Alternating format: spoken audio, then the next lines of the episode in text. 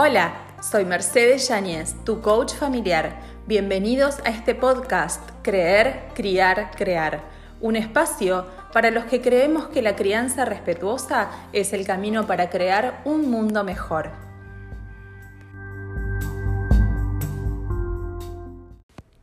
Bienvenidos al episodio número 13.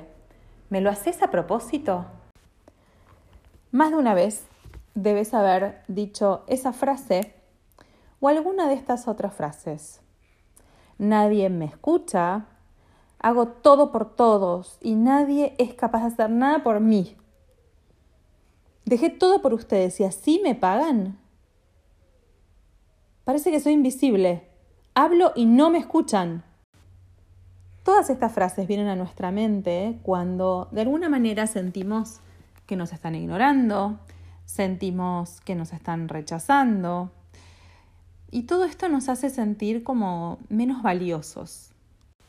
Pero ¿de dónde vienen estas ideas? ¿De dónde vienen estas imágenes mentales, estos pensamientos que aparecen en nuestra mente ante estas situaciones? Bueno, te tengo una novedad.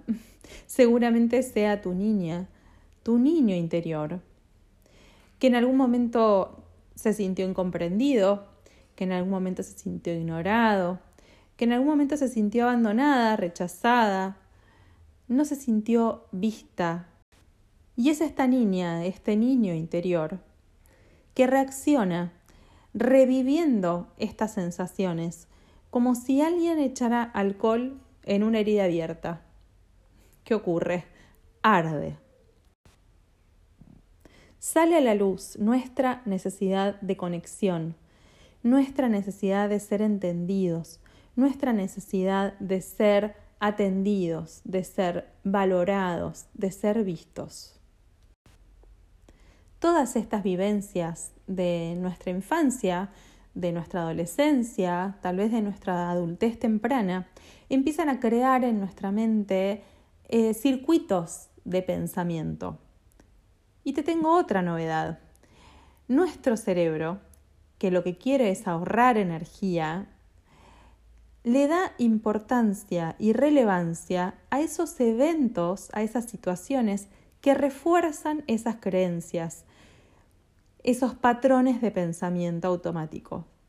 Pero tiende a restarle importancia o a ignorar todas las veces que ocurren situaciones que contradicen estos patrones de pensamiento que generamos. Entonces, cuando tus hijos no vienen a la mesa al llamarlos a cenar, no se quieren bañar, les repetís las cosas cien veces, les pedís que, que dejen de gritar y no lo hacen, les pedís que recojan los juguetes y no lo hacen, de alguna manera nuestro cerebro confirma esas historias que nos contamos o que quedaron grabadas en nuestra cabeza. Nadie me escucha, nadie me atiende, nadie me entiende, etc. Entonces revivimos esas heridas una y otra vez. Nos enojamos, nos frustramos, sentimos un nudo en la garganta, nos da una puntada en el estómago y muchísimas veces explotamos haciendo un terrible berrinche. Estos patrones de pensamiento es como si tuviéramos eh, empañado el vidrio no podemos ver lo que sucede con claridad, porque lo vemos a través de las lentes del pasado, a través de los ojos de ese niño, de esa niña que fuimos. Entonces, bien, todo muy lindo, pero ahora, ¿qué hago con todo esto?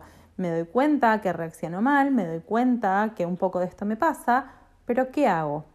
Bueno, quizás sea un buen momento empezar a registrar justamente esta frustración, este enojo, que en el cuerpo lo vamos a empezar a sentir cada uno en algún lugar distinto, algunos en la garganta, otros en el pecho, otros en el estómago, otros más en la panza, otros en la cabeza, o empezamos a escuchar una voz interior que nos empieza a decir al final, viste, nadie te valora, no te dan bolilla. Cuando nos empieza a pasar todo esto, es importante registrarlo y preguntarnos, ¿qué nos pasa? ¿Qué nos disparó esa emoción? ¿Qué nos está molestando específicamente de lo que está ocurriendo en ese momento? Por otro lado, es súper importante que aprendamos a mimar y a consentir a ese niño y a esa niña que fuimos. La manera más sencilla es hacerlo a través de nuestros hijos, imaginando que somos nosotros a esa edad y pensando cómo me hubiera gustado que mis padres hubieran actuado en esa situación, si yo fuera un niño pequeño. Esto no tiene nada que ver con malcriar, esto tiene que ver con conectar con la necesidad del otro, tiene que ver con empatía y tiene que ver con regular nuestras propias emociones y darnos cuenta que detrás de un comportamiento inadecuado hay una necesidad real. Y por último, así como hablo todo el tiempo de validar las emociones de los chicos, también es importante validar nuestras propias emociones. Está bien sentirme enojada si no me escuchan. Es entendible que me frustre si percibo que los demás no me tienen en cuenta. Tengo derecho a necesitar y tengo derecho a pedir ayuda. Y este validar mis emociones es hacerme cargo de que mi reacción es mía, que nadie me hace enojar, sino que yo soy quien se siente enojada ante esa situación. Y comunicarlo de esa manera también genera que del otro lado haya empatía en lugar de haber una reacción de defensa. Me estás acusando de que yo te estoy haciendo enojar y yo no te estoy haciendo enojar, que es lo que normalmente pasa. Bueno, espero que te haya gustado este episodio, que puedas reflexionar, que puedas empezar a conectarte con ese niño interior, con esa niña que fuiste y que pienses en función de esto, ¿qué querés hacer diferente hoy con tus hijos? Déjamelo en los comentarios del post de Instagram que va a estar subiéndose ahora en un ratito. Te mando un abrazo, gracias como siempre por escucharme y nos vemos la próxima semana.